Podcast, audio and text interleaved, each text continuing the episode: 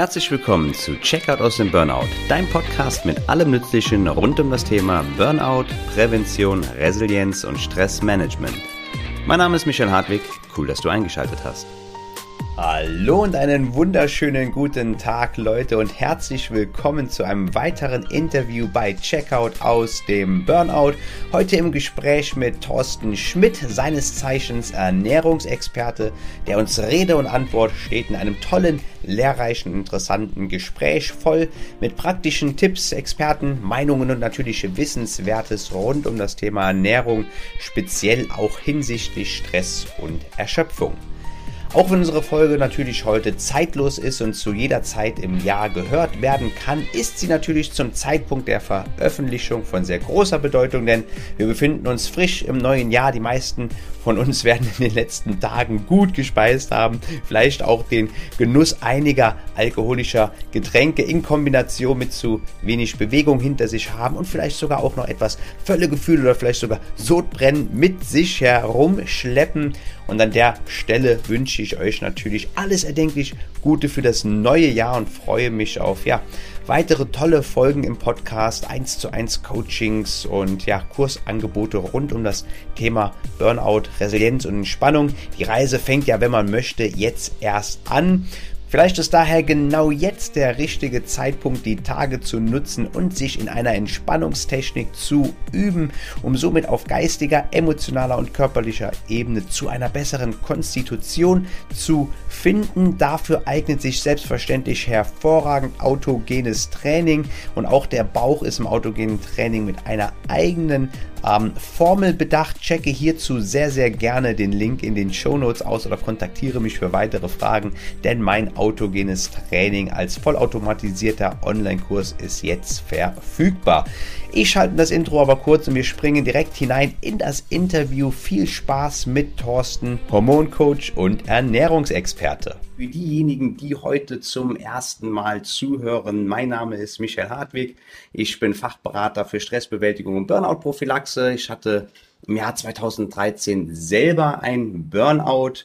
Ja, und habe in den letzten Jahren mich fachspezifisch weiterbilden lassen und wenn man so möchte, den Absprung aus meiner ursprünglichen Profession gewagt und arbeite heute mit von Stress geplagten Menschen zusammen. Hier im Podcast beschäftigen wir uns natürlich mit allem rund um das Thema Burnout, ähm, Stressbewältigung, und ähm, alles rund um die relevanten Themen und sind jetzt inhaltlich in den letzten Wochen so ein bisschen in die Präventine reingerutscht. Wir haben ähm, anfangs natürlich über das Thema Burnout gesprochen, über Stress, wie das wirkt, über Symptome, über Therapiemöglichkeiten und Formen.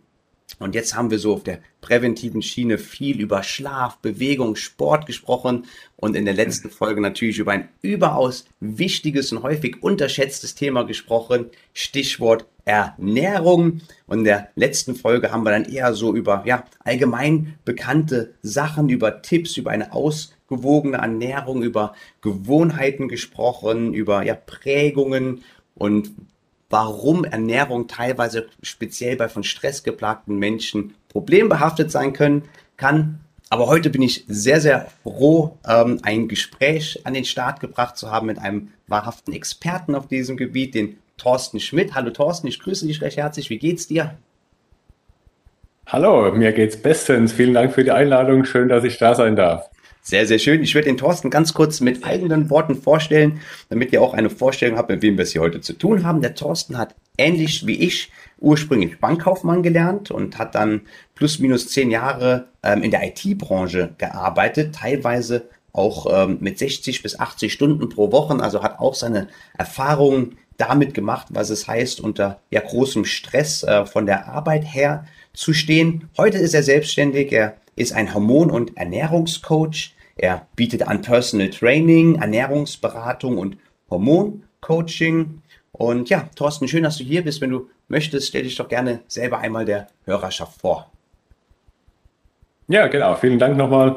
Wie du bereits sagst, äh, meinen beruflichen Werdegang hast du ja kurz umrissen. Ich bin jetzt seit fast, ja, seit über 15 Jahren in der Gesundheitsbranche, äh, zeitweise damals anfangs äh, nebenberuflich und seit über zehn Jahren ist mittlerweile hauptberuflich als selbstständiger Unternehmer Ähm, ich habe ein Personal Training Studio, in dem ich Mitarbeiter beschäftige, der Personal Training übernimmt, das klassische physische Training. Und ich selbst bin da vor Ort für Offline-Coachings und mache allerdings mittlerweile recht viel Online-Coachings natürlich. Und ähm, mein Haupt Gebiet ist mittlerweile individualisierte, personalisierte Ernährung kombiniert mit Hormonen.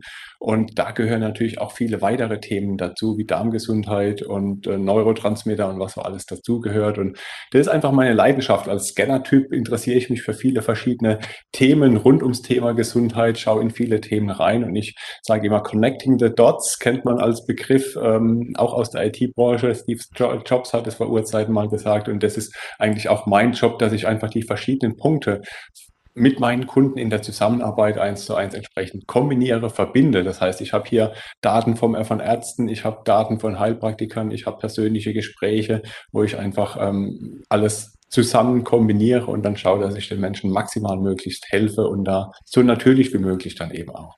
Mhm, absolut. Das ist auch sehr, sehr wichtig, dass du sagst, Connecting the Dots. Das ist ja auch eine Sache und ein Phänomen, was wir hier auch äh, sehr, sehr oft betonen, dass viele Sachen einfach ineinander spielen, fast schon wie ein Uhrwerk und Hand in Hand miteinander gehen.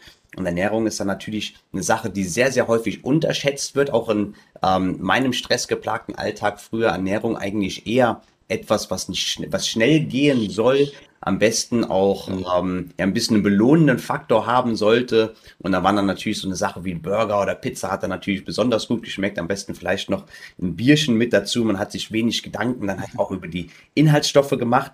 Welche Rolle spielt Ernährung heute für dich und war das schon immer so gewesen? Ernährung spielt heute einen sehr, sehr wichtigen äh, Aspekt in meinem Leben. Allgemein Gesundheit ist eigentlich mein höchster Wert, den ich habe, weil ich sage immer, ohne Gesundheit ist alles nichts. Und ähm, aber wie du sagst, bei mir war das auch nicht äh, immer so gewesen. Ich war zu Jugendzeiten leicht übergewichtig, habe dann so am Ende der Jugendzeit mit 18, 19 ein bisschen mit Ausdauersport angefangen und dann hat eigentlich die Reise erst angefangen und ist bis heute wahrscheinlich noch nicht zu Ende, wo ich mich mit Sport, Bewegung und dann nach und nach erst so mit Ernährung beschäftigt habe.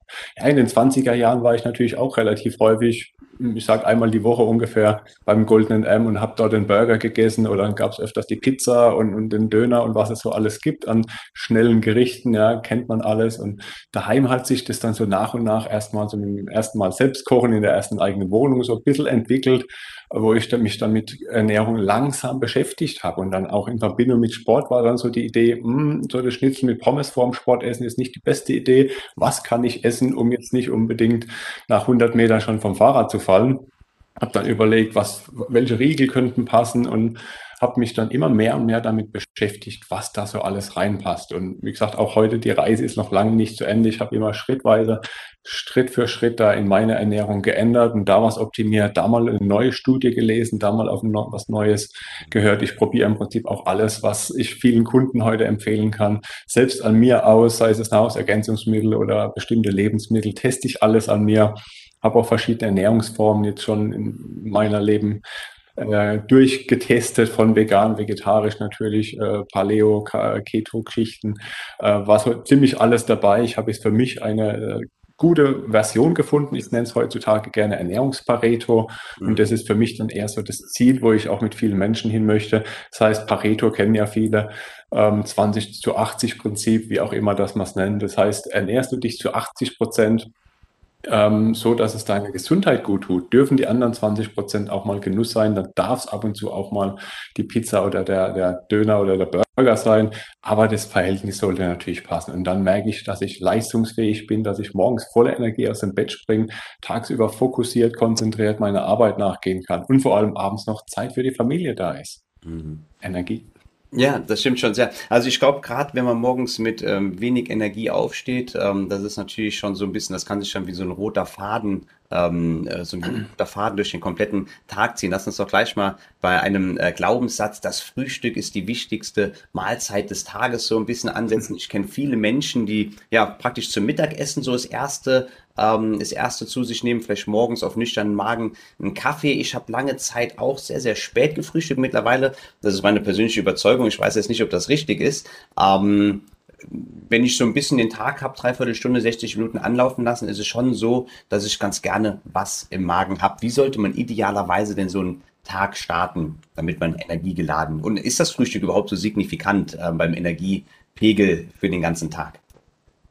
Ja, spannende Frage, die mir auch viele Coaches bei mir äh, stellen. Als erstes ist es ganz wichtig, den Körper erstmal wieder zu hydrieren. Über Nacht verlieren wir Flüssigkeit. Die meisten Menschen äh, trinken den ganzen Tag über schon zu wenig. Das heißt, die erste Aktion sollte eigentlich darin bestehen, erstmal den Körper mit äh, Flüssigkeit zu versorgen. Ich empfehle da ganz gerne als allererstes ein Glas Wasser mit Zitrone, mit etwas Salz drin zu sich zu nehmen, eventuell gleich noch ein zweites Glas hinterher, so dass ich ungefähr gleich mal einen halben Liter Wasser bei mir in den Körper reinkriege und damit meinen Körper mit der ausgeschwitzten Flüssigkeit wieder versorge über die Mineralien und äh, die Zitrone da schon mal ein paar basische Stoffe in den Körper reinkriege. Ja, und der Schweiß schmeckt ja nicht umsonst salzig, das kann ich damit auch wieder auffüllen und es gibt vielen schon mal so den ersten Energieschub. Mhm. Und ähm, was ich gerne empfehle zu vermeiden, ist dann der Frühstückskaffee äh, als Ersatz für eine Mahlzeit. Und ob eine Mahlzeit jetzt Sinn macht oder nicht, das ist immer so relativ und sehr individuell natürlich.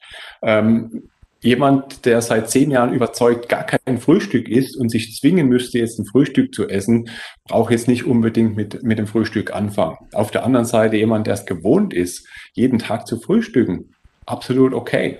Also das ist eine sehr individuelle Sache. Wenn wir es uns von der Evolution her mal anschauen, war es eigentlich so, dass wir Menschen damals als Homo sapiens aus der Höhle gekrochen sind, morgens ja. erstmal den Stein vor der Höhle geschoben hatten und dann sind wir erstmal jagen oder sammeln gegangen. Das heißt, wir hatten ja keinen Kühlschrank damals, da lag auch nichts dann irgendwie rum. Fleisch ist schnell vergammelt, für Obst und, und Gemüse konnten wir auch nicht so viel lagern. Das heißt, wir waren erstmal ein paar Stunden unterwegs, haben uns unser Essen zusammengesucht und ähm, jagen dürfen oder je nachdem, was, man, was es da zu der Zeit dann entsprechend gab. Das heißt, ein Frühstück morgens ist von der Natur her eigentlich gar nicht vorgesehen gewesen. Ja. Also die Hauptmahlzeit gab es dann eigentlich erst mittags oder zum Abendessen teilweise sogar. Mhm. Und ähm, deswegen ist es eigentlich erstmal natürlich, morgens nicht zu frühstücken. Und auch im Sinne von einem 16 zu 8 Fasten, was mittlerweile wohl viele kennen, was die letzten Monate und Jahre ja recht weit verbreitet ist, lassen viele gern das Frühstück weg und ähm, verzichten darauf und starten mit der ersten Mahlzeit zum Mittagessen. Aber jemand, der, wie gesagt, gewohnt ist, ein Frühstück zu haben, ja, auf jeden Fall, das ist eine, immer noch eine wertvolle Mahlzeit und kann auch sehr wertvoll gestaltet werden, wenn du einfach ähm, der Typ dazu bist und wenn du das Frühstück vor allem dann gesund gestaltest. Gesund heißt in dem Fall für mich, achte darauf, dass viel Eiweiße drin sind, möglichst nicht gerade ähm, das Weißmehlbrötchen mit Marmelade, was mal eben schnell den Blutzucker hochschießt, für einen kurzen Energieschub führt und dann aber zu einer langen äh, Dürrephase, was Energie angeht. Deswegen morgens viel Eiweiß ist da immer eine ganz gute Idee und äh, eventuell sogar kombiniert äh, mit, mit Gemüse, so das klassische Gemüse überbraten mit Eiern zum Beispiel, passt da ganz gut. Und auch relativ viele Kohlenhydrate, dann äh, natürlich jetzt nicht äh, die von den Weißenbrötchen, du hast angesprochen, sondern keine Ahnung, vielleicht ein Vollkornbrötchen oder ein dunkleres äh, Brot auch durchaus zu empfehlen. Okay Ähm, nicht unbedingt zu empfehlen. Da kommt es dann drauf an, was habe ich äh, vor mir? Was bringt der Tag nach dem Frühstück? Setze ich mich ins Büro und habe da relativ wenig äh, Bewegung dabei, wie es natürlich heutzutage vielen Menschen geht, dann brauche ich nicht unbedingt zwingend Kohlenhydrate. Für was mhm. brauche ich Kohlenhydrate? Das ist eine schnelle, einfache, gute Energiequelle für den Körper. Die brauche ich dann, wenn ich auch Energie brauche. Sprich, wenn ich eine körperliche Arbeit habe, wenn ich direkt danach vielleicht Sport mache mhm. und dann brauche ich Kohlenhydrate. Ansonsten sollte der Fokus primär auf Eiweißen liegen und mhm. guten Fetten. Ja. Das Ganze kombiniert mit Ballaststoffen, wie gesagt, das ähm, Gemüse kombiniert mit Ei ist eine ganz gute Variante. Mhm. Ähm, auch so das Keto-Frühstück, was heutzutage verbreitet ist, oder der sogenannte Bulletproof-Kaffee kann eine gute Alternative sein, dass ich da einfach einen Kaffee mit äh, Fetten zum Beispiel vermische. Da habe ich eine Weidebutter drin, da habe ich ein MCT-Öl drin. Das kann ich den Morgen über zum Beispiel auch ganz gut trinken und damit einbauen. Mhm. Und du hast gerade eben schon angesprochen, der Höhlenmensch hat erstmal die Steine weggeräumt. Wir haben schon mehrfach festgestellt, dass die Stressreaktion ja die Verankerung in der Steinzeit findet. Ähm, ich kann mir jetzt natürlich sehr, sehr gut vorstellen, dass ähm, aufgrund der sich verändernden Umstände und auch Lebensmittel so von unserer Verdauung, unserer Aufnahmemöglichkeiten von Lebensmitteln her, da haben wir uns aber doch schon sicherlich einen Ticken weiterentwickelt im Vergleich äh, zum Steinzeitmensch, oder? Mehr oder weniger. Unsere Gene sind ja eigentlich immer noch in der Steinzeit, das heißt der Mensch von vor 10.000 Jahren. Ähm, ist eigentlich immer noch das, was wir heute sind, was die Genetik angeht, was die Verdauung angeht. Und das ist eben das Problem, was wir heutzutage haben. Wir haben die Fressformel. Das heißt, äh, wenn, wenn du jetzt einen Burger hast, wenn du jetzt eine Pizza hast, ist es immer nach der Fressformel. Es hat immer ein bestimmtes Verhältnis von Kohlenhydrate zu Fetten, weil es uns schnell viel Energie gibt und auch mhm. schnell in den äh, Blutkreislauf reinkommen kann. Das macht uns äh, süchtig. Deswegen die Tüte Chips, da können wir ja fast nicht mehr aufhören, abends zu essen, weil das Bin ich auch absolut Zusammensetzung ist. genau, da äh, kommt wahrscheinlich jeder rein, der mal damit anfängt. Wahnsinn. genau, so, so ähnlich geht's mir auch. So, so geht's eigentlich fast jedem. Ne? Also ähm, da viel Energie in den Körper reinzukriegen, ist da einfach das Problem. Und ähm, wir hatten früher einfach die Situation, wir haben sehr, sehr viel Ballaststoffe gegessen. Wir hatten Eiweiß und wir hatten eigentlich so die Kohlenhydrate erst vor 10.000 Jahren kultiviert, als der Ackerbau damals angefangen hat. Vorher gab es Kohlenhydrate in Form von Stärke, äh, zum Beispiel irgendwelche Gemüse oder Pflanzen, die wir in der Erde gefunden hatten, oder in Form von Obst, was wir frisch gegessen hatten, was wir direkt vom, vom Baum hatten. Aber so das Getreide war ja eher Mangelware damals. Mm. Es gab natürlich Nüsse, wo auch wieder viel Eiweiß und Fett entsprechend drin ja. ist. Und so ist unsere Verdauung heutzutage immer noch. Und vor allem, wir essen teilweise viel zu häufig. Ja. Gerade im Büro ähm, ist ja oft das Problem, hier liegt was rum, dort liegt was rum, da snacke ich mal ein bisschen, dort snacke ich mal. Da ist der Körper permanent beschäftigt mit hm. Verdauen und das ist äh, suboptimal. Ja, aber du hast schon angesprochen, ähm, es gibt ja auch so verschiedene Snackmöglichkeiten. Wenn jetzt jemand dazu neigt, hier und da schon mal gerne was zu essen, dann ist es aber doch durchaus schon ähm, nicht unsinnvoll, dann auch dem, wie soll ich sagen, dem Bedürfnis nachzukommen und statt dem Schokoriegel, statt den Chips, statt dem, was im Büro rumliegt, zum Beispiel so ein paar Rosinen, die ja auch ein bisschen süßlich schmecken oder Cashewkerne ähm, oder auch ähm, eine Banane und sowas zwischendurch zu essen. Was eine Banane darf man auch nicht unterschätzen, glaube ich, plus minus 90 oder 100 Kalorien hat. Oftmals denken die Menschen ja, dass man ähm, alles, was so in die Obstrichtung geht, unlimitiert äh, zu sich führen kann. Ist das schon in Ordnung, wenn man äh, so dazu neigt, vielleicht eine Reiswaffel zwischendurch und so oder mal einen Hüttenkäse und so ist das? Oder sollte man dem Organismus und, auch die Chance geben, ganz einfach mal zur Ruhe zu finden? Genau, so lange Ruhephasen, wo der Darm wo das komplette Verdauungssystem einfach mal Ruhe hat, ist grundsätzlich eine sehr tolle, gesunde Sache. Deswegen ist auch so das Thema 16 zu 8 Fasten recht bekannt geworden jetzt, weil auch die Studienlage hinten dran da zeigt, dass da einiges Tolles im Körper passiert. Das heißt, so ab ungefähr zwölf Stunden äh, Fastenzeit habe ich da schon äh, Effekte, die im Prinzip die Neuerschaffung von Körperzellen da äh, bevorteilt. Und ähm, in der Zeit werden dann auch alte Körperzellen quasi abgebaut, also wie so eine Müllabfuhr, die dann erst aktiv ist. Ja. Der Körper merkt, ich habe jetzt schon einige Zeit nichts gegessen, ich recycle jetzt erstmal ein paar alte Zellen, die ich nicht mehr brauche, die vielleicht eh nicht mehr so leistungsfähig sind mhm. und ähm, verarbeite die erstmal intern zu ein bisschen Energie mhm. oder zum Erhalt von meiner Muskelmasse oder was ich gerade brauche. Und das, wie gesagt, fängt bei ungefähr zwölf Stunden Ruhephasen an. Und da muss ich immer dran denken, jedes Mal, wenn ich anfange, etwas zu essen, aktiviere ich ja das Verdauungssystem dieser Prozess wird wieder gestoppt und äh, Verdauungsenzyme werden ausgeschüttet. Und mit jeder Mahlzeit bringe ich auch wieder entzündungsfördernde Stoffe in den Körper rein. Das ja. heißt, erstmal ist jede Mahlzeit auch eine Entzündungsförderung. Habe ich alle zwei, drei Stunden irgendeinen kleinen Snack, habe ich eine permanente Entzündung.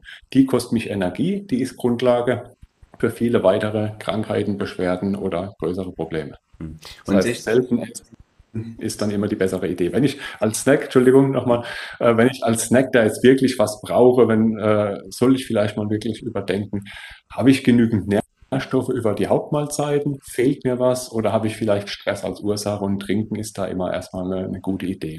Mhm. Ja, gut, trinken, ähm, du hast heute Morgen schon angesprochen, ich bin zum Beispiel jemand, ich trinke sehr, sehr gerne nicht ähm, das äh, zitronengeträufte Wasser, sondern Ingwerwasser. Ingwerwasser auch eine gute Sache oder sollte ich auf Zitrone umstellen? Genau. Lässt sich sogar kombinieren. Ingwerwasser ist auch eine sehr gute Sache. Das nutze ich den Tag über relativ häufig. Habe ich auch gerade hier in meinem Glas drin. Und ähm, Ingwer hat natürlich auch fördernde Stoffe, die äh, Entzündungen reduzieren können und ein paar andere Sachen. Und aromatisiert das Wasser sehr gut. Mhm. Zitrone hat einfach den äh, Vorteil, dass es mit Vitamin C ja schon mal eine kleine Basisversorgung mitliefert und dass es auch basisch verstoffwechselt wird im Körper. Und muss aber nicht unbedingt zwingend sein. Das heißt, wenn du dann Wasser hast und, und Ingwer drin ist, perfekt. Du hast jetzt schon mehrfach angesprochen, basisch. Ähm, die Frage kommt auch öfters in persönlichen Gesprächen auf. Säure-Basen-Haushalt. Wir haben es alle schon mal gehört. Wir haben den Neandertaler angesprochen, der eher fleischlastig gegessen hat. Fleisch natürlich ein sehr, sehr säurisches Produkt, was wir natürlich auch sehr, sehr gerne im chronischen Stress machen, sind halt äh, fleischlastige Sachen oder zumindest ähm, fettlastige Sachen ähm, zu essen, der überbackene Auflauf, die Pizza oder auch die Chips, das sind ja alles ähm, sehr, sehr säurische Produkte. Wie wichtig ist es, ähm, auch wenn du gerade eben von guten Fetten gesprochen hast, als Faustformel habe ich mir so gemerkt, dass viele tierische äh, Nährstoffe, auch vegetarischer Natur, ähm, sehr, sehr säurig sind und die basischen halt ähm, eher so die pflanzlichen sind und es ist auch erschreckend oder interessant zu sehen, wie viel man zum Beispiel an, ich glaube, Tomatensaft ähm, oder auch ähm, Spinazen relativ basisch essen müsste, um eine sehr fleischlastige ähm, Ernährung auszugleichen. Was ist da eine gute Balance und was hätte es zur Folge, wenn wir uns lange Zeit zu säurig ernähren? Genau, ähm, Säure-Base-Haushalt, wie du sagst, das ist die letzten Jahre eigentlich auch ein stark großes Thema, weil da auch sehr viel äh, Fehlinformationen unterwegs sind. Viele möchten natürlich gerne ihren Säure-Base-Tee da irgendwo verkaufen oder machen hier eine, eine Basenfastenkur oder sowas. Ähm, der Körper kann ja erstmal sehr gut ähm, ausgleichen. Das heißt, wir haben ja verschiedene Flüssigkeiten im Körper, sei es jetzt Magensäure oder Urin oder Blut oder was auch immer. Das hat alles einen bestimmten pH-Wert und der muss vom Körper in einem sehr schmalen Band gehalten werden. Plus minus ganz kleine Abweichungen sind da okay, gleicht der Körper aus. Und das Problem ist jetzt halt auf der Seite, wenn ich sehr viel Lebensmittel in den Körper reinbringe, die letztendlich Nährstoffe rauben, die dazu führen, dass mehr äh, basische Stoffe zum Ausgleichen von den sauren Lebensmitteln benötigt wird. Mhm. Und dann muss der Körper natürlich irgendwas dafür aufwenden. In der Regel sind es dann Mineralien, die benötigt werden, um äh, die Säuren auszugleichen. Und diese Mineralien haben heutzutage leider eh viel zu wenig äh, in der Nahrung drin. Andererseits fehlt es vielen Menschen durch Stress, durch Burnout, durch was auch immer.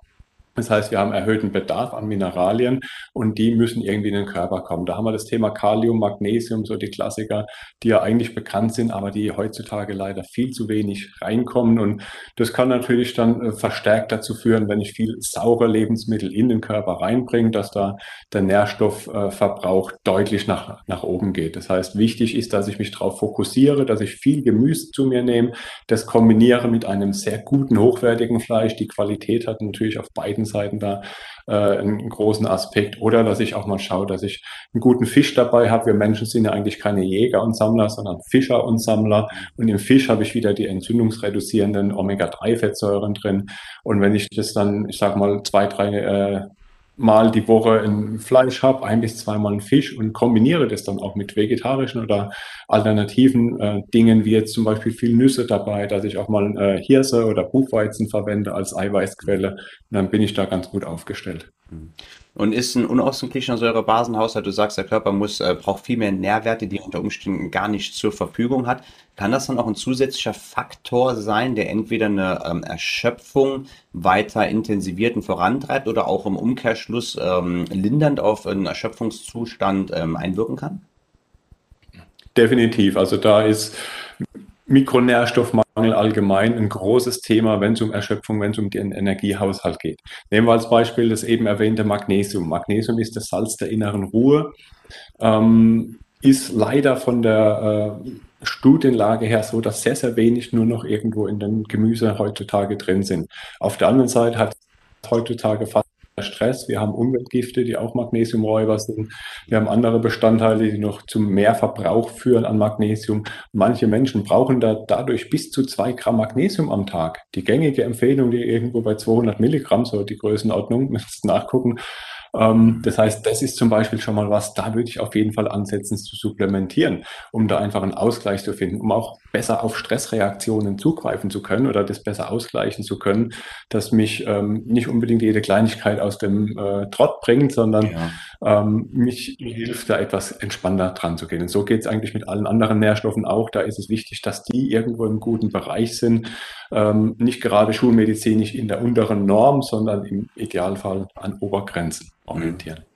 Und ähm, du hast du hast gesagt, dass heutzutage hast du ähm, gesagt, dass ähm, die Nährstoffe teilweise gar nicht mehr so sehr enthalten sind. Gibt es denn mal ganz doof gefragt einen Unterschied zwischen äh, den Nährstoffen von zum Beispiel einer Banane, einer Tomate, einem Salat, was auch immer heute und von vor keine Ahnung 100 Jahren?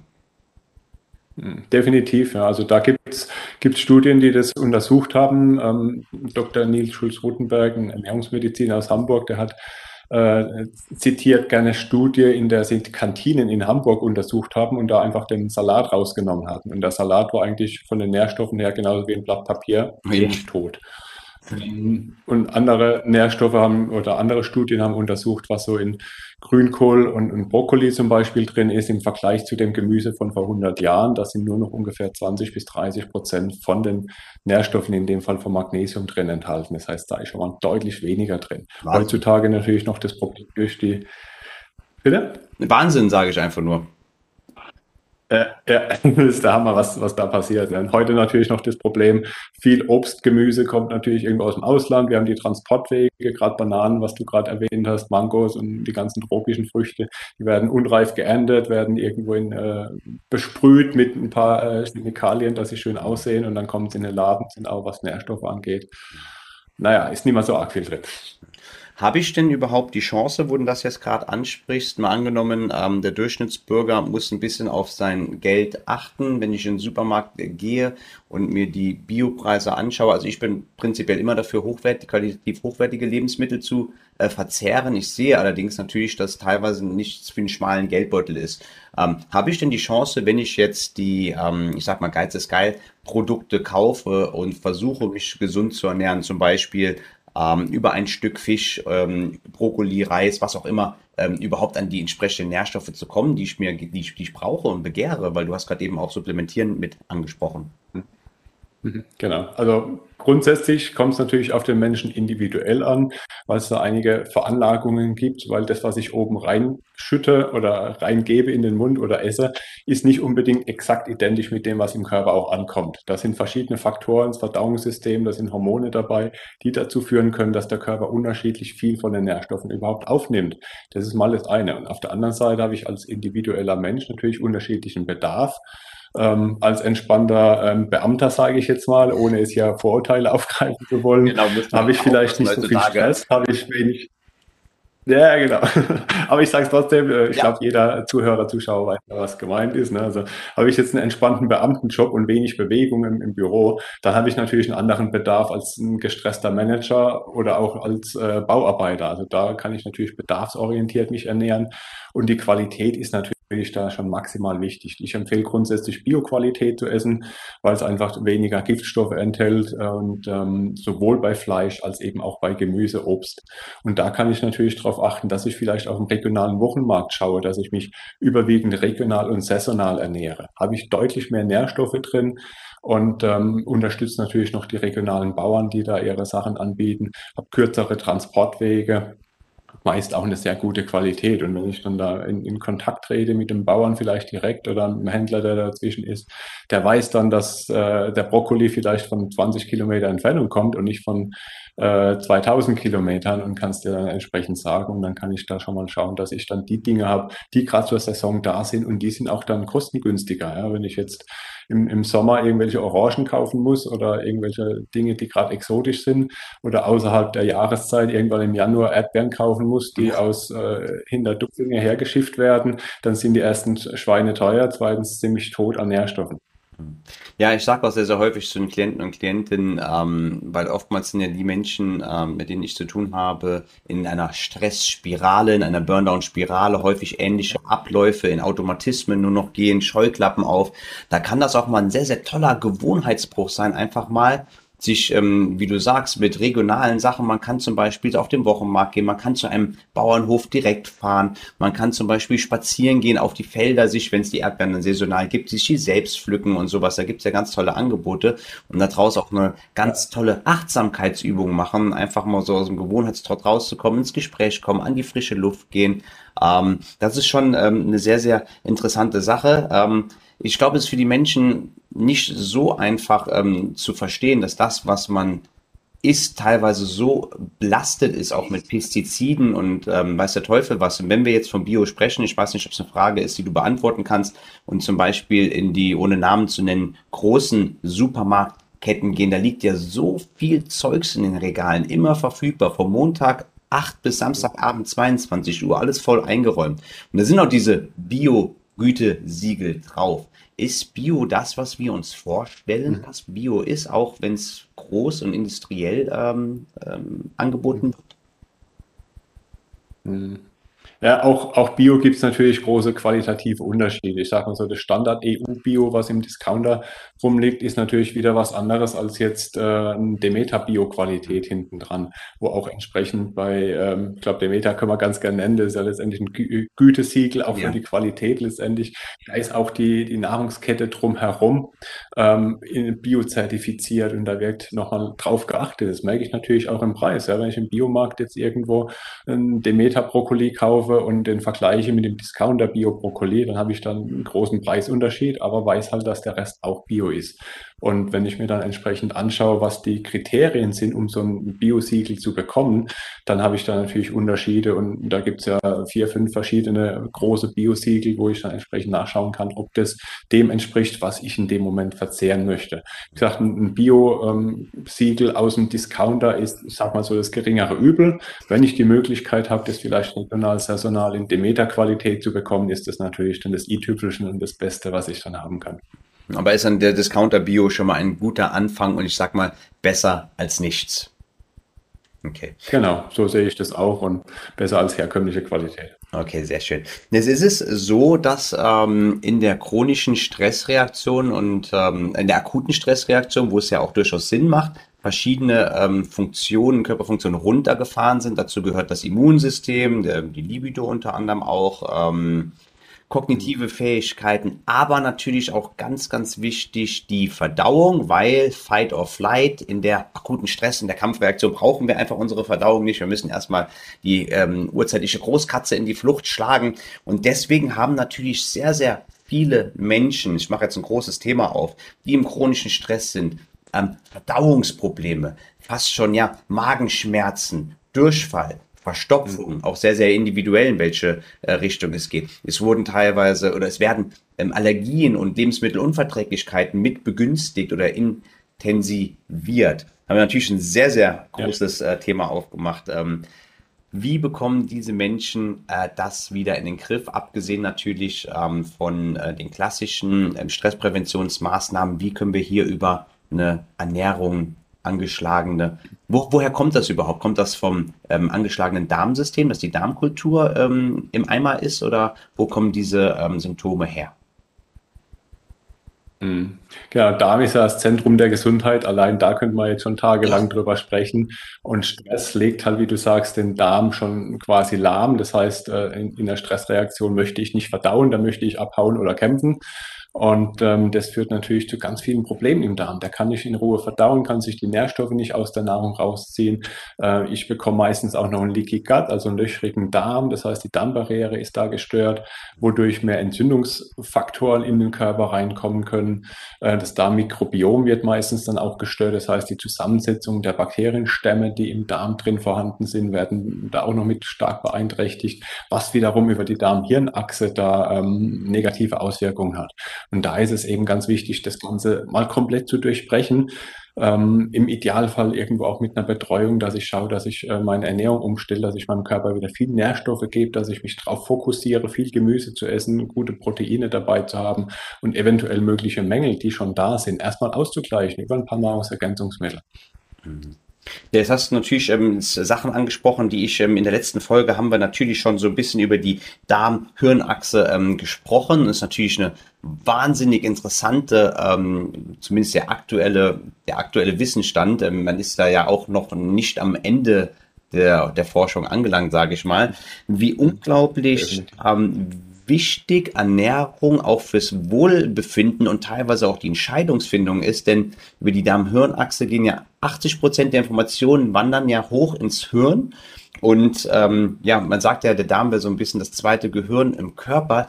Der trifft ja seine Entscheidungen komplett selbstständig und alles, was dann hochgeht, schlägt sich natürlich auf unsere Emotionen nieder und Emotionen beeinflussen unsere Handlungen und dementsprechend kann Ernährung auch einen extrem starken Einfluss auf unsere Handlungen, unsere Entscheidungsfindung haben. Ist dem so? Definitiv. Ja, auf jeden Fall. Ähm, gerade die Emotionen machen natürlich viel aus. Wenn, wenn ich jetzt schaue, dass ich viel Gemüse dabei habe, dass ich viel Ballaststoffe in den Körper reinbringe, die gängige Empfehlung von 30 Gramm Ballaststoffen schaffen viele Menschen heutzutage gar nicht. Das heißt, die Darmtätigkeit wird eingeschränkt, weil Ballaststoffe fehlen. Die Zusammensetzung der Darmbakterien wird da eingeschränkt. Und Darmbakterien produzieren letztendlich äh, teilweise Vitamine. K2 ist da ein gutes Beispiel, was durch über die ähm, Vitamine oder die Darmbakterien produziert wird. Dann habe ich zum Beispiel das Thema Serotonin. Serotonin ja. ist ja als äh, beruhigendes äh, Hormon, ähm, was uns glücklich und entspannt stimmt, mhm. ist ja maximal wichtig. Nur das wird eben im Darm produziert, wirkt allerdings im Gehirn über die Darm-Hirn-Achse, die du angesprochen hast. Und ähm, da ist es dann eben wichtig, dass ich wieder dann Darm optimiere, dass ich vielleicht einmal im Jahr eine Darmsanierung durchführe, um da als Reset jetzt erstmal wieder dran zu kommen. Oder dass ich alle paar Tage vielleicht mal ein bisschen verstärkt auf Ballaststoffe achte, dass ich einfach mal drauf schaue, dass ich wieder genügend äh, meinem Darm unterstütze. Und das ist so maximal wichtig. Der Darm, der ist bei mir auch immer erster Ansatz. Und da ist es dann entsprechend gut, wenn ich zum Beispiel meinen Darm auch unterstütze mit kleinen Dingen des täglichen Alltags. Ja. Thema Achtsamkeit hast du vorhin schon angesprochen, ist wichtig, was den Darm entspannt. Aber ich kann zum Beispiel auch mit Bitterkräutern entsprechend meine Leber unterstützen, was wiederum den Darm unterstützt. Einfach vor jeder Mahlzeit einen halben Teelöffel Bitterkräuter in Wasser eingerührt. Ich kann darauf achten, dass ich viele bittere Lebensmittel in der Ernährung drin habe. Da ist der Radicchio, der, der Chicorée-Salat, da haben wir Kräuter wie Oregano, Basilikum dabei, da haben wir natürlich auch andere Gewürze, Kurkuma ist bekannt, Ingwer hast du als Wasser jetzt schon äh, erwähnt vorhin und ähm, auch Dinge wie jetzt Knoblauch, Zwiebeln, die sind vielleicht nicht gerade so sozialtauglich, aber die sind für unsere Gesundheit sehr wichtig. Ich liebe sie. Knoblauch, also äh, wenn ich manchmal Knoblauch ans Essen mache, denke ich mir die ganze Zeit, wie kann es sein, dass ich überhaupt nur soziale Kontakte habe? Aber ich, ich liebe Knoblauch. ich liebe Knoblauch, glaube ich. Kurkuma ja. ist natürlich auch so ein bisschen so eine, also für mich zumindest, meiner Wahrnehmung so eine kleine Modeerscheinung. Vielleicht ist es auch schon ein bisschen länger eine Modeerscheinung. Ähm, was ist, was macht Kurkuma so besonders? Weil so in den, in den, in den Fokus der, der breiten Masse ist es ja jetzt erst kürzlich getreten. Man trinkt ja noch diese Kurkuma verfeinerte Milch und sowas. Was hat es mit Kurkuma auf sich? Mhm, genau, Kurkuma beziehungsweise der Wirkstoff darin ist ja das Kurkumin. Das ist eigentlich der, der ja wirklich äh, als Wirkstoff auch gut erforscht ist. Und da hat man sich zum Beispiel angeguckt, was ist so die Krebsrate im asiatischen Raum, wo sehr viel Kurkuma in den Currygewürzen ver verarbeitet wird. Da ist zum Beispiel die, die Krebsrate deutlich niedriger als bei uns, was unter anderem eben äh, auf Kurkumin zurückzuführen ist. Und mhm. Kurkumin hat die Bewandtnis oder den Vorteil, dass es stark entzündungsreduzierend wirken kann. Setze ich zum Beispiel auch als äh, Kapseln ganz gerne in Verbindung mit Piperin ein. Und das ist wirklich ein echt geniales Produkt, was da Entzündungen im Körper runterfahren kann und gegen die Entzündung wirken kann. Entzündungen sind ja erstmal was Gutes, chronisch gesehen wieder was Negatives und die kann ich damit mit dem Kurkumin positiv beeinflussen. Und wenn ich das Kurkuma als Gewürz jetzt regelmäßig in meine Ernährung einbaue, kann ich da aber auch schon davon profitieren, obwohl da nur sehr, sehr kleine äh, Inhaltsstoffe davon drin sind. Wenn wir da äh, das klassische Kurkuma nehmen, da können wir mal so einen Teelöffel am Tag irgendwo in Wasser einrühren oder wenn es passt, natürlich zum Essen dazu. Mm. Und dann kann ich da dauerhaft äh, präventiv auch schon ein bisschen was machen. Das ist super interessant, weil ich glaube natürlich auch, dass, ähm, dass Ernährung viel von Gesellschaft und von Kultur auch geprägt ist und abhängt. Wenn wir zum Beispiel mal sehen, es gibt irgendwelche Inselgruppen in Japan zum Beispiel, die auch die Inseln der Hundertjährigen genannt werden. Oftmals habe ich so den Eindruck, ähm, dass gerade so ähm, Kulturen wie Japan oder auch Südkorea äh, so ein bisschen den westlichen Lebenswandel mit einschlagen. Und wenn so, ich sag mal, Weiterentwicklung, wirtschaftlicher Erfolg dazukommt, dass irgendwie dann sich die Gesellschaften zum Negativen hin entwickeln, was Ernährung anbelangt und Volkskrankheiten dann wie, keine Ahnung, ähm, natürlich stressbedingte Sachen, aber auch Herzkreislauf, Herzinfarkte äh, und sowas dann statistisch gesehen häufiger in Erscheinung treten, als es davor gemacht haben. Deswegen ist ja wahrscheinlich, tendieren Gesellschaften in der Tat dazu, ähm, sich eher schlechter zu ernähren und weg von gesunden Ernährungsweisen, obwohl man die Kenntnislage hat? Und ist es dann dementsprechend mhm. nicht die individuelle Verantwortung auf sich zu achten? Auf jeden Fall. Also ich plädiere auch immer für die Selbstverantwortung, weil letztendlich wir werden tagtäglich durch ähm, Werbung beeinflusst, bewusst, unbewusst. Ja, da kommt natürlich sehr viel über Marketing bei uns rein und das Marketing möchte letztendlich Produkte verkaufen und die Produkte sind natürlich günstig hergestellt, um da maximalen Gewinn rauszuholen. Und ähm, wenn ich mir mal angucke, für was es Werbung gibt, dann ist es selten was Gesundes. Und auf der anderen Seite, den vorhin schon mehrfach erwähnten Brokkoli, für den habe ich noch keine Werbung gesehen. Ja. Also allein davon darf ich schon schauen, wenn ich beim goldenen M irgendwo Werbung sehe für, für einen Burger, der einen Euro kostet und sehe dann auf der anderen Seite, der, der Brokkoli äh, alleine kostet mich auf dem Wochenmarkt vielleicht zwei Euro. Wie kann so ein kompletter Burger jetzt irgendwie für einen Euro da über den äh, Tisch gehauen werden? Mhm. Äh, kann nichts Gutes sein. Also wir werden da maximal durch Werbung beeinflusst. Da steckt viel Industrie dahinter, da steckt ganz, ganz viel dahinter, was uns nicht unbedingt das Beste möchte. Hm. Ja, und das Schlimme ist ja noch, wenn man die Werbung reinguckt, ich gucke gar kein klassisches Kabelfernsehen mehr, wenn ich ehrlich bin.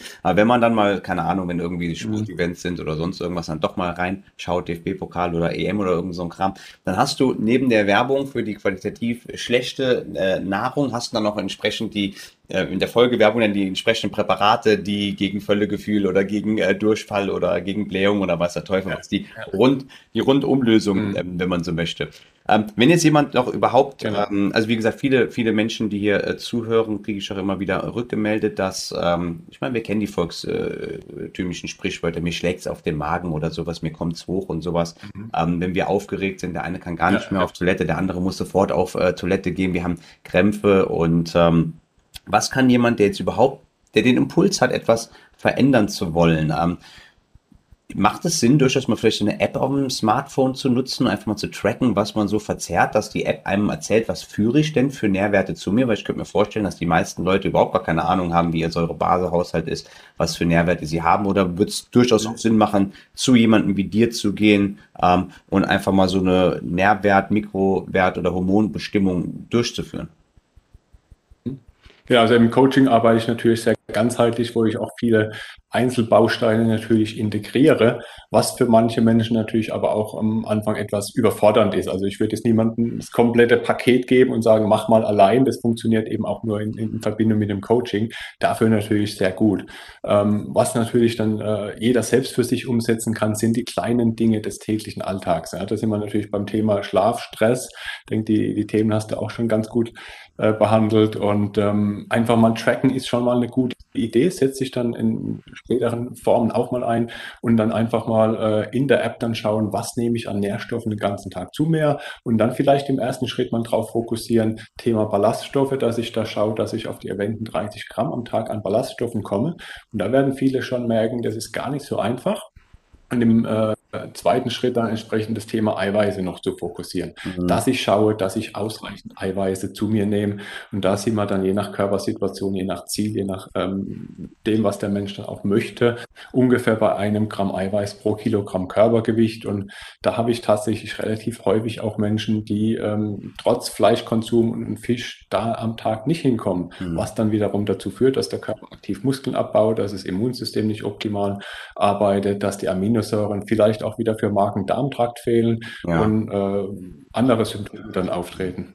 Und die Proteine, ähm, ich meine, das könnte hier die Herren der Schöpfung sagen, oh geil, esse ich acht Eier am Tag, dann habe ich mein Gramm pro ähm, Körpergewicht. Äh, würdest du da einen Split empfehlen, wie viel tierisch und wie viel pflanzlich äh, basiert ist, oder ist das auch wieder individuell abhängig? Wir sind alle keine Bodybuilder, oder wir unterstellen, dass wir keine Bodybuilder sind, wir reden so vom, ähm, vom ähm, Otto-Normalverbraucher, sage ich mal. Genau, ich sag mal, der Normalsterbliche, der jetzt auch nicht gerade ein riesen Sportprogramm absolviert, wie gesagt, von der Menge her erstmal so ungefähr ein Gramm Eiweiß pro Kilogramm Körpergewicht, so als äh, Richtwert, mhm. individuell vielleicht auch ein bisschen mehr. Ähm, Fleisch ist grundsätzlich eine gute Quelle, sage ich jetzt mal, an, an Eiweiß. Äh, empfehle ich allerdings nur zwei bis dreimal die Woche zu äh, genießen. Dann äh, auch irgendwo in Form von, von einem Biofleisch, ein Bio-Weiderind zum Beispiel ist äh, da irgendwo eine ganz gute Idee. Ähm, oder wenn ich irgendwo einen Flügelhof um die Ecke habe, wo wirklich auch eine gute Qualität an Geflügel stattfindet. Ja, auch da wieder das Discounter-Billigfleisch kann ich keinem äh, raten. Ähm, ich würde auch von Schweinefleisch abkommen, weil Schweinefleisch auch wieder Entzündungen regenerieren oder generieren kann. Dann vielleicht kombiniert mit ein bis zweimal die Woche einen guten Fisch. Vielleicht habe ich da sogar eine Fischzucht in der Nähe oder kann auf dem Wochenmarkt einen Fisch mitnehmen oder habe irgendwo eine andere gute Quelle für einen Fisch. Bitte da auch keinen billigen Zuchtfisch irgendwo zulegen, sondern auch da natürlich die Qualität wieder. Und dann habe ich noch die zwei, drei Tage in der Woche, wo ich dann weder Fleisch noch Fisch habe. Und da kann ich dann schauen, esse ich vielleicht mal einen Schafs- oder Ziegenkäse als Eiweißquelle. Mache ich mir vielleicht mal ähm, irgendwo, wie gesagt, Quinoa, Hirse, Buchweizen, so die Pseudogetreide, die sind da auch immer eine sehr gute, auch vegane Alternative, die aber auch jeder Fleischesser dann ab und zu mal gerne essen darf. Auch Hülsenfrüchte gehe ich von aus, ähm, auch ähm, sehr, sehr stark. Ähm, Linsen, äh, Erbsen, ähm, Kidneybohnen, auch ähm, sehr starke Proteinlieferanten von der pflanzlichen Seite her, oder? Grundsätzlich sind das sehr gute Proteinlieferanten, da hast du recht. Ähm, würde ich allerdings nicht bei jedem empfehlen, das häufig zu essen, weil auch da ähm, sind recht viele Antinährstoffe in der Ernährung drin. Da sind die Lektine stark vertreten, die möglicherweise auch den Darm wieder schädigen können. Die Lektine sind Schutzstoffe, die Pflanzen gebildet haben und die eben sehr stark in Hülsenfrüchten vertreten sind. Da haben wir die, die Linsen zum Beispiel, die Erdnüsse sind da dabei, da haben wir die Cashewkerne, da haben wir die Kichererbsen. Das heißt, je nachdem, wie mein Körper individuell darauf reagiert, maximal einmal in der Woche wenn der Darm in einem recht guten Zustand ist. Viele kennen ja jedes Böhnchen sein Tönchen, ja. das kommt nicht um, umsonst daher. Und ähm, das kommt dann letztendlich daher, dass die Bohnen viel Lektine haben, die dann diese Symptome verursachen können. Das heißt, wenn ich die gerne und viel esse, und dann sollte ich aber auch darauf achten, dass der Darm in gutem Zustand ist. Ja, sehr interessant, was du sagst. Ich hatte nämlich mal, wir kommen später noch auf Entschlackung zu sprechen, wenn es im Gesprächsverlauf ähm, passt, weil es natürlich auch eine jeder äh, spricht mal hier und da von Entgiften, von Entschlacken, aber eigentlich niemand weiß so genau, wie es mhm. funktioniert. Aber jetzt habe ich schon die, jetzt habe ich schon die Überleitung gemacht. Lass uns darüber mal sehr, sehr gerne sprechen. Ist nämlich auch ähm, ja. aufgekommen noch von den ähm, Nutzerfragen ich hatte das mal versucht, eine Eigenregie so ein bisschen zu machen. Da habe ich mir geguckt, was darf ich essen, was darf ich nicht essen. Habe es natürlich nicht unter professioneller äh, Begleitung gemacht und habe dann super viel so Linsen halt äh, gegessen, aber auch wieder sehr, sehr einseitig gegessen. Hauptsache, dass ich mich in dem bewege, was ich vermeintlich machen dürfte. Ähm, was passiert beim Entschlacken überhaupt? Wir haben gerade eben äh, schon festgestellt, dass die Leber natürlich viel zu tun hat mit Schadstoffen. Das sind Pestizide, wir sind in der Umwelt unterwegs. Es ist ähm, ähm, mangelhafte Qualität der ähm, Lebensmittel, Schadstoffe, Chemikalien ähm, sind drin. Unsere Leber ist wahrscheinlich überlastet und dementsprechend haben wir dann auch im mhm. umliegenden Zellgewebe viele Ablagerungen. Was passiert beim Entschlacken und wie wichtig ist Entschlacken für uns natürlich auch, wie häufig sollte man entschlacken? Ja, das Thema Schlacken ist ja so weit diskutiert und auch von der Meinungsbandbreite gibt es da sehr, sehr viele. Äh, Schulmedizin auf der einen Seite behauptet, es gibt gar keine Schlacken. Auf der anderen Seite haben wir die Hardcore-Naturheilkunder, die sagen, äh, permanent Schlacken und alles verursacht Schlacken. Ja. Ich sage mal, ich versuche das immer von beiden Seiten und auch irgendwo ein bisschen wissenschaftlich zu behandeln. Ähm, was sind erstmal Schlacken oder was wird letztendlich als Schlacken bezeichnet? Ähm, wir bezeichnen so in der Umgangssprache Schlacken irgendwo als Giftstoffe im Körper. Was können jetzt aber Giftstoffe sein? Wir haben Umweltgifte, wir haben Mikroplastik, wir haben möglicherweise Schwermetallbelastung, äh, Thema Stichwort Amalgam, äh, Cadmium durch Raucher zum Beispiel. Das sind so, die, die klassischen Schwermetalle. Wir haben natürlich auch Pestizide, die an der Ernährung dranhängen. Wir haben da auch noch ein paar andere Bakterien äh, oder Bestandteile an der Ernährung, die wir ganz normal in, in den Körper reinbekommen. Ähm, gehe ich dreimal die Woche irgendwo im Industriegebiet joggen und habe da irgendwo eine Industrie drumherum, die ähm, vielleicht einen Haufen Abgase produziert, habe ich da mehr durch die Umwelt äh, nutze ich viel Pflegeprodukte, die sehr billig sind und äh, schädigende Stoffe drin haben. Da habe ich da auch wieder Toxine, Giftstoffe, die in den Körper reinkommen. Ja. Und äh, der Körper kann Giftstoffe erstmal sehr gut entgiften. Das ist auch schon das, was ich der, der Schulmedizin oder ähm, den Menschen zurechne, die sagen, der Körper kann gut entgiften. Entgiftung funktioniert in üblicher Weise, indem der Körper die Giftstoffe verkapselt, über die Leber dann verarbeitet. Die Leber ähm, leitet es dann über den Darm, teilweise über die Nieren noch, äh, nach draußen, wenn das System gut funktioniert. Habe ich jetzt aber eine überaus große Giftbelastung, weil halt die Leber dann nicht mehr nachkommt zum Entgiften oder habe ich eine entsprechend genetische Veranlagung, ähm, die das Ganze verlangsamt und dann sind die Giftstoffe immer noch da und müssen vom Körper neutralisiert werden und die werden dann irgendwo im Gewebe eingelagert. Das ist dann das, was man üblicherweise als Schlacken bezeichnet, sind dann so die Einlagerungen in den, zwischen den Fettzellen, die dann da vorhanden sind.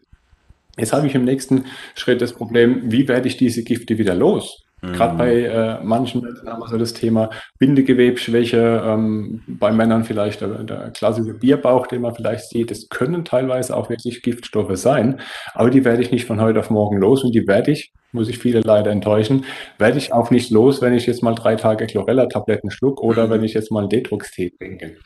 Ähm, da muss ich jetzt erstmal wissen, wie werde ich Gifte, Toxine wieder los? Wenn die einmal eingelagert sind, wie gesagt, einfach mal was nehmen, wird nicht helfen. Das heißt, ich unterteile diesen Entgiftungsprozess in mehrere Phasen. Was haben wir denn? Als erstes haben wir eine Phase, wo ich diese Gifte wieder aus dem äh, Gewebe rauslöse. In der zweiten Phase transportiere ich diese Gifte Richtung Leber, Richtung Darm. Und in der dritten Phase habe ich dann Leber und Darm, die die Gifte ausscheiden. Das heißt, hier habe ich eine klassische drei Phasen Entgiftung, Detox, wie auch immer das man es letztendlich nennen möchte. Ja. Und äh, in jeder Phase braucht der Körper bestimmte Nährstoffe. Und die braucht er natürlich von Anfang an und muss gut funktionieren. Das heißt, ich roll quasi, wenn ich es richtig machen möchte, das Pferd von hinten auf, guck, mhm. dass der Darm im guten Zustand ist. Weil der muss ja letztendlich das Beste machen. Leber muss im guten Zustand sein. In der zweiten Phase brauche ich wieder Gift, äh, ein paar Nährstoffe, die dann äh, das Ganze transportieren. Da haben wir zum Beispiel ein paar bestimmte Vitamine, da haben wir Aminosäuren, die da guten, äh, in guter Menge vorhanden sein müssen. Und glaub mir, Aminosäuren haben die meisten zu wenig, sehe ich dann im Aminogramm, im Blutbild zum Beispiel. Und in der ersten Phase brauche ich dann wieder erstmal was, was mir hilft, die Giftstoffe aus dem Körper rauszukriegen. Und alle drei Phasen sollte ich dann richtig durchführen mit den richtigen Nährstoffen zum richtigen Zeitpunkt. Im Idealfall vielleicht noch unter Berücksichtigung von äh, meiner genetischen Komponente. Klingt jetzt alles maßgeblich komplex äh, und nach einem riesen Aufwand, wo ich tausend Tests brauche und äh, ein halbes Jahr Zeit dafür. Ähm, wichtig ist, die Leber kann ich einfach unterstützen mit ähm, Bitterkräutern vorhin schon erwähnt. Und wenn ich viel Gemüse esse, dann kann der Körper allein viel selbst machen und allein damit kann ich schon ganz gut erstmal entgiften. Mhm. Wenn es was Größeres ist, wenn ich eine Schwermetallbelastung habe, würde ich das auf jeden Fall irgendwo immer mit Begleitung durchführen. Und wenn man es ohne Begleitung macht, wir haben es im Vorgespräch auch schon gesagt, da habe ich schon fast schon so einen kleinen Schock bekommen, weil ich habe ja dann alle Wahrscheinlichkeit nach in sehr Eigenregie auch ein paar, ähm, ja, äh, Gifte wieder ähm, aus dem Gewebe hinausgelöst, aber vielleicht gar nicht richtig Sorge dafür getragen, dass es entsprechend aus dem Körper hinausgeleitet wurde. Ähm, ist es dementsprechend überhaupt empfehlenswert, äh, nach oberflächlicher Internetrecherche selbst zu entschlacken? Ähm, wie gesagt, wenn es einfach nur so ein paar ähm, Wohlfühlfaktoren sind. Mhm so what, mach, wenn es dir gut geht, damit alles gut. Wenn aber tatsächlich wirklich größere Giftstoffe im Körper, im Gewebe drin sind und ich habe zum Beispiel ein Problem in der zweiten Phase, wo die Giftstoffe transportiert werden und nehme jetzt irgendein Produkt, um die erste Phase, ähm, wo die Giftstoffe gelöst werden, aus dem Gewebe rauszukriegen, dann habe ich hier natürlich eine gewisse Menge an Giftstoffen, die aus dem Gewebe rauskommen. Mhm. Und wenn die nicht schnell genug abgebaut werden kann durch die zweite Phase, schwirren die im Körper rum und können dadurch dann tatsächlich größere Probleme verursachen, dass da wieder ganz, ganz andere Symptome mit reinkommen. Da haben wir Kopfschmerzen, Migräne, Autoimmunkrankheiten und ganz viele andere Dinge, die mhm. möglicherweise da die Folge sein könnten. Ja, Kopfschmerzen, äh, Migräne natürlich auch eine sehr, sehr ähm, wichtige Sache immer bei den ähm, Menschen, mit denen ich zusammen arbeite. Ähm, wir haben jetzt also schon, ähm, wir haben sehr, sehr viele wichtige äh, Themen schon angesprochen und ich glaube, es ist aber fair zu sagen, dass eine gute Ernährung ähm, äh, sehr präventiv, wenn nicht sogar, ähm, wenn nicht präventiv eingesetzt, dann zumindest begünstigend in einem Heilungsverlauf, weil nahezu schon Volkskrankheiten wie Depression natürlich, ähm, Demenz, Burnout, Herz-Kreislauf ein wichtiger Faktor dabei ist, du hast gerade eben zum Beispiel am Zuchtlachs angesprochen oder auch die guten Öle, die man zu sich führen soll. Omega-3 ist schon gefallen. Ich glaube, das Schlechte, das Pendant dazu ist Omega-6 und ich glaube auch, dass dann der Zuchtlachs, ähm, weil der halt mit anderen Sachen, also der wird ja mit Chemikalien gefüttert und isst nicht mehr die Algen. Ähm, wie wichtig ist die Ernährung auch der ähm, ähm, das Zwischenspiel zu unserem Gehirn und dann dementsprechend die, ähm, die, die Fähigkeit, ähm, dass wir zum Beispiel gegen Demenz oder auch Depression mit äh, unserer Ernährung Einfluss nehmen können. Mhm. Also da lässt sich auch über die Ernährung sehr, sehr viel machen. Ähm, Gehirn, Leistungsfähigkeit, Konzentrationsfähigkeit, Fokus Ähm, da sind wir zum Beispiel bei B-Vitaminen, beim Thema äh, Mineralien, die da wieder benötigt werden. Auch da, wie gesagt, sind ganz, ganz viele Nährstoffe wichtig, dass ich mich fokussieren, konzentrieren kann und dass ich mich nicht von jeder Fliege, die da an der Wand rumschwirrt, ablenken lasse oder äh, den ganzen Tag auf Social Media rumscrolle, weil mir einfach der Fokus fehlt. Das heißt, letztendlich ist meine Leistungsfähigkeit, meine Konzentrationsfähigkeit direkt von den Nährstoffen abhängig, die der Körper zur Verfügung hat. Und wenn der Körper jetzt mit äh, Verdauen beschäftigt ist oder mit Entzündung beschäftigt ist, dann fehlen natürlich die Nährstoffe, dann fehlt mir der Fokus. Und wenn du Alzheimer, Parkinson ansprichst, das sind natürlich Krankheiten, die sind schulmedizinisch leider aktuell nicht heilbar. Da ähm, gibt es zwar immer mal wieder das eine oder andere, was da erforscht wird, aber es gibt partout aktuell noch nichts. Es gibt einiges, ähm, da habe ich nämlich gerade einen familiären Fall, ähm, wo ich mich sehr intensiv damit beschäftigt habe. Da gibt es einiges, wo du vielleicht mit Zuckeralternativen einiges machen kannst, wo du mit Lithium was machen kannst, ja, wo du auch da wieder über die Ernährung, über Nährstoffe ganz gute Fortschritte erzielen kannst. Hm. Auch wenn es natürlich nicht heilbar ist, habe ich denn dennoch die Möglichkeit, wenn ich eine Veranlagung oder Demenz gefährdet bin, über die Ernährung präventiv unterwegs zu sein, in jungen Jahren, über Jahrzehnte hinweg, sage ich auch mal?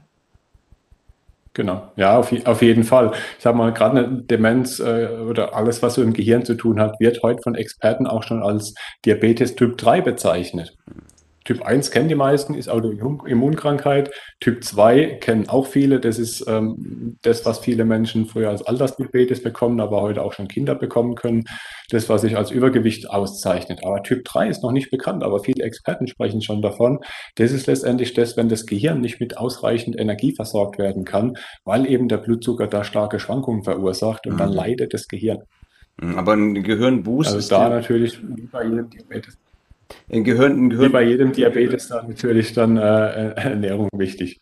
Ich glaube, wir sind auch äh, manchmal, wenn wir Interviews führen, bin ich so ein bisschen zeitversetzt. Deswegen hat es manchmal den Anschein, dass wir uns so gegenseitig ein bisschen ins Wort fallen. Ich glaube, wir sind so eine halbe Sekunde zeitversetzt. Ähm, was sind denn so kleine Snacks, die man im Alltag ähm, zu sich führen kann? Ich habe äh, zum Beispiel gibt es ja verschiedene Nussmischungen oder wie du auch sagst, Speisefisch und sowas, Omega-3 ähm, oder auch Leinöl, glaube ich, ähm, ist sehr, sehr gut fürs Gehirn. Was Macht es durchaus Sinn, so hier und da mal so kleine Gehirn-Boost-Snacks im Alltag einzuführen?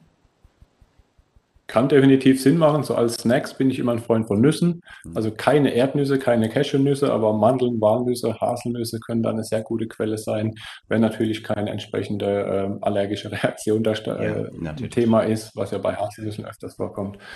Und ähm, ich kann vielleicht auch Rohkost zu mir nehmen, gerade so die, die klassischen Karotten, Kohlrabi, äh, Tomaten, Gurken sind ja immer ganz gut als Rohkost auch geeignet. Kann danach eventuell auch mal einen Apfel essen, das ist auch mal okay, wenn vorher ein bisschen Fett und Eiweiß im Blut ist, dass das nicht gleich als Zucker direkt im Blut reingeht. Mhm. Ähm, die Fettsäuren, von denen du gesprochen hast, die sind natürlich maximal wichtig. Letztendlich zwei große Faktoren. Da haben wir das EPA und das DHA. Das sind die eigentlich wichtigen Omega-3-Fettsäuren. Ähm, oder erstmal eine Stufe höher. Wir haben Omega-3, wir haben Omega-6. Beide sind wichtig, beide sind essentiell für den Körper, für unseren Organismus. Ähm, Omega-6 fördert Entzündungen, Omega-3 reduziert Entzündungen. Beides ist wichtig. Wenn ich das eine akute Verletzung habe, eine Schnittwunde, brauche ich Omega-6, um hier die Entzündung mhm. zu fördern. Ähm, habe ich chronische Entzündung in Form von Darmproblemen, dann macht es Sinn, da Omega-3 zu nehmen.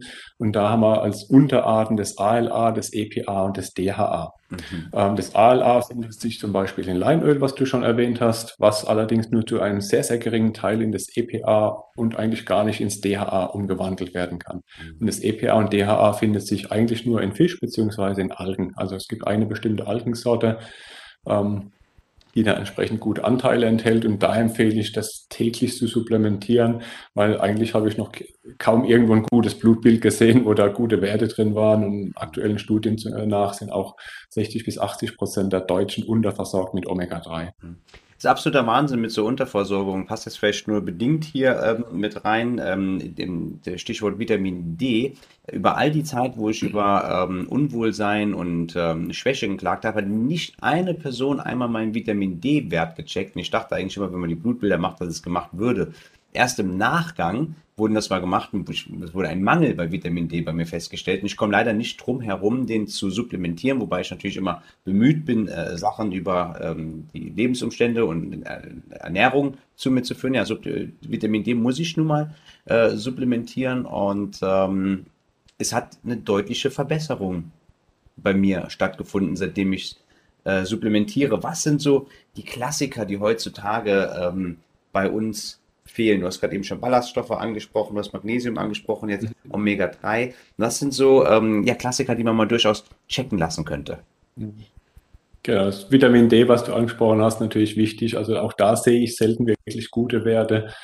Ähm, und das wäre auch so eine Basissupplementierung, dass ich Vitamin D, Magnesium, ähm, Omega-3, das ist so das, was ich vielen Menschen empfehlen kann.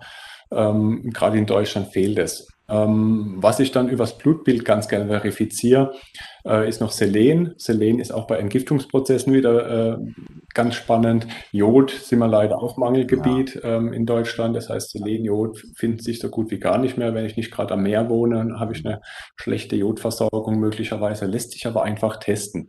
Mhm. Ähm, B-Vitamine sind heutzutage leider auch bei vielen Menschen ein Thema. Im Prinzip der komplette B-Vitaminkomplex von B12, was auch äh, sogar Fleischesser als Mangel irgendwo im Blut haben. Aber auch die anderen B-Vitamine, weil gerade bei Stress, gerade bei viel Aktivität, was das Gehirn angeht, was Nervensystem angeht, sind die B-Vitamine wichtig. Dann haben wir als nächstes Vitamin C.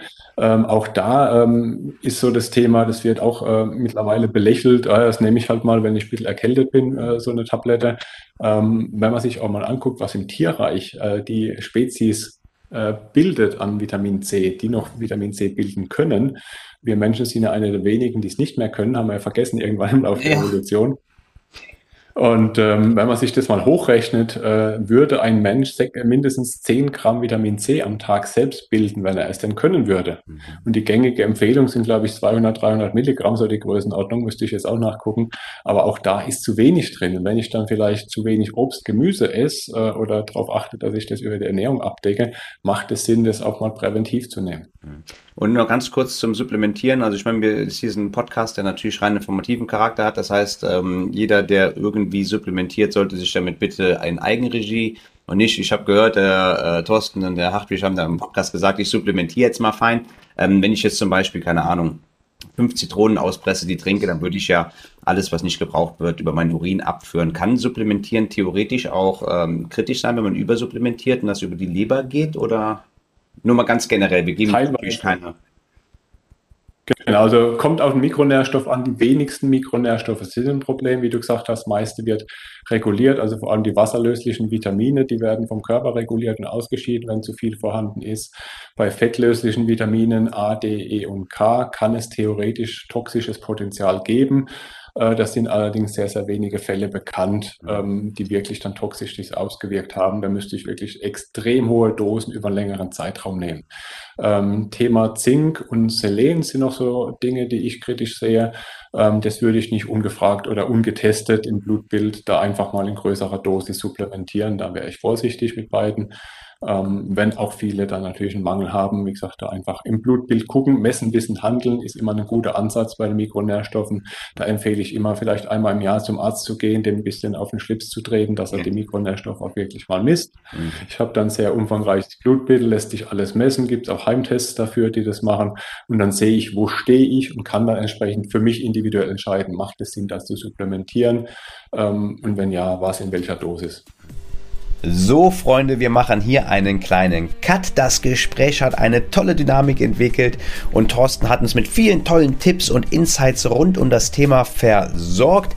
Wir haben daher noch genug in der Pipeline für eine zweite Folge. Das sind zum einen die Themen Schlaf, welche Snacks sich eignen, wenn man denn zum Snacken neigt, was von Smoothies und Säften zu halten ist, sowie auch die Möglichkeit für euch anzusetzen, nicht aber Fettpolster anzusetzen, sondern wenn ihr etwas an eurer Ernährung und eurer Vitalstoffversorgung ändern wollt. In einer Woche also unbedingt noch einmal einschalten denn wir werden natürlich auch noch ähm, auf die Community-Fragen eingehen, die uns im Vorfeld erreicht haben. Thorsten sagt euch aber jetzt noch, wie ihr ihn am besten erreichen könnt, wenn ihr gerne einmal mit ihm arbeiten oder auch sonst in Kontakt treten wollt und weitere Fragen rund um sein Angebot habt. Ganz einfach, Instagram hast du vorhin schon erwähnt als mein Hauptkanal, da bin ich als Thorsten-Hormoncoach vertreten, natürlich auch auf LinkedIn oder einfach per E-Mail an thorsten.feelgood-bruchsal.de auf der Website feelgood.training findet sich auch noch äh, meine Mailadresse nochmal, einfach da über das Kontaktformular gehen oder wie gesagt über Instagram mich einfach ansprechen. Ich bin da sehr unkompliziert. Ich suche da auch immer gern die Nähe zu meiner Community und ähm, möchte da natürlich möglichst vielen Menschen helfen. Ansonsten verabschieden wir uns nun, wünschen euch einen tollen Tag und freuen uns auf Folge 2 mit euch. Checkt auch sehr, sehr gerne alle unsere Kontaktmöglichkeiten aus, die natürlich in der Videobeschreibung bzw. den Shownotes verlinkt sind und gerne könnt ihr auch meine Solo-Folge zum Thema Ernährung allgemein und die Bonus-Folge zum Thema Solarplexus, das Sonnengeflecht, anhören. Und falls du neu bist, kannst du natürlich auch sehr gerne die gesamte Palette unserer beiden Podcasts, Thorstens Gesundheitslaunch und meinem Checkout aus dem Burnout abchecken, ist natürlich alles unten verlinkt. Also bleibt gesund, meine sehr verehrten Zuhörer und Zuhörerinnen und bis zum nächsten Mal, euer Michael.